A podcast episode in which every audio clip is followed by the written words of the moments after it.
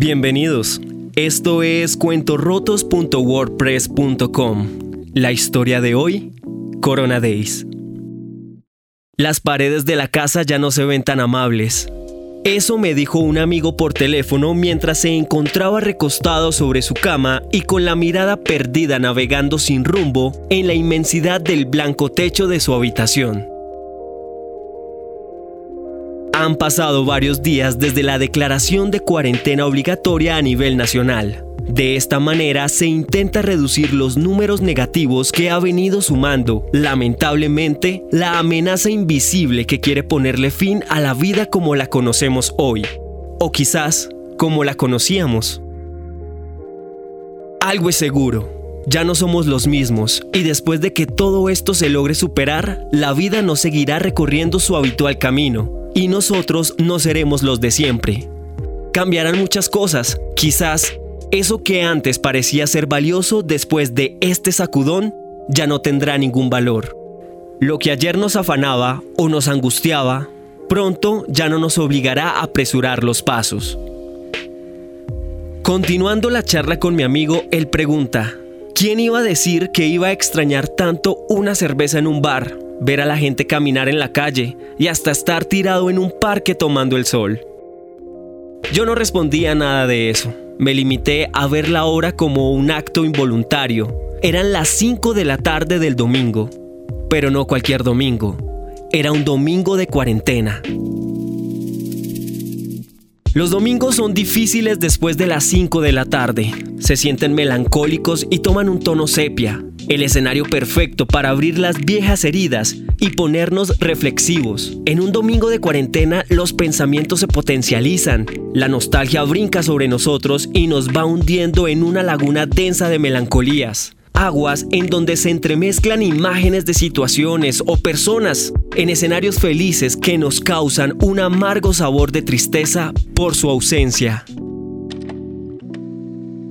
Vale la pena hacer la claridad de que pareciera que todos los días fueran un domingo a las 5 de la tarde. Todos los días somos hijos de la incertidumbre y somos huérfanos de la certeza, porque no hay seguridad de nada. Ahora somos esclavos de aquella amenaza invisible, con nombre de adorno y símbolo de la realeza, que nos obliga a estar enclaustrados entre cuatro paredes, en donde nos presionan un sinfín de ideas que alimentan la tristeza hasta reventar a veces en lágrimas, a veces en soledad, a veces en una inmensidad blanca hecha de nada, así como el techo de mi viejo amigo que hoy se encuentra reflexivo.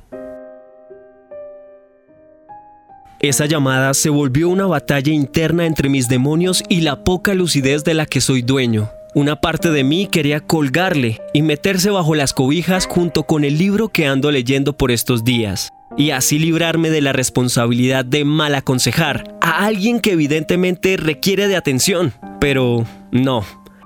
Yo muchas veces he sido acosado por esos domingos en donde fui víctima de aquella mezcla de melancolía y pensamientos inconclusos que generan un vacío en medio del pecho mi salvación cada una de esas veces a las 5 de la tarde de un domingo fue recurrir al oído solidario de un amigo o una amiga que hacía a un lado sus propios pesares y me prestaba su atención para desahogar un contradictorio vacío que pesa terriblemente en el alma. Así que escuché, atentamente y sin pensar en nada más. Solo éramos esa voz solitaria y yo. Dos seres rotos intentando buscar alivio a estos días de cuarentena. Una suave lluvia hizo presencia. La musicalidad que existe en la lluvia no tiene comparación.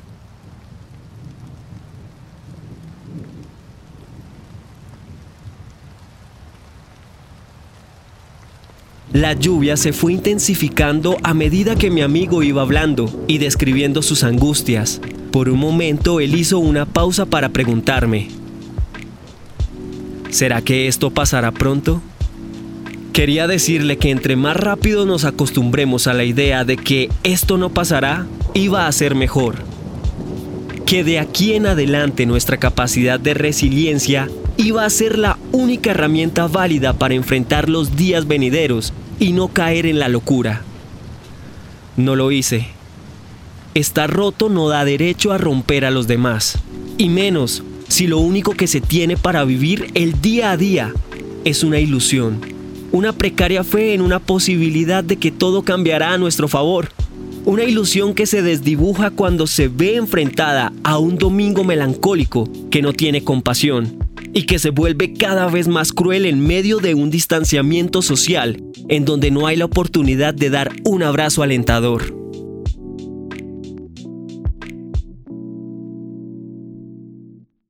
Me limité a preguntarle a mi viejo amigo, ¿está lloviendo por tu casa? A lo que él me respondió con un breve sí. Entonces le dije, asómate a la ventana y no me escuches a mí. Oye la lluvia. Mira cómo cae y va limpiando las calles de basura y suciedad. Fíjate en cómo choca contra la ventana y disfruta de ese golpeteo. Ella va desapareciendo poco a poco. No hay nada mejor que puedas escuchar a esta hora. Mi viejo amigo suspiró Tomó aliento y comentó, ya te entiendo, gracias. Después de unos segundos de silencio, él finalizó la llamada. Supongo que le encontró sentido a la situación que nos involucraba y halló algo de calma a las preguntas que intranquilizaban su alma. Yo sigo mirando por la ventana, a la espera de encontrar alivio, como ese día lo hizo mi viejo amigo. La cuarentena continúa. Nosotros aún estamos aquí. Seguimos aquí. La historia no ha terminado. Corona Days.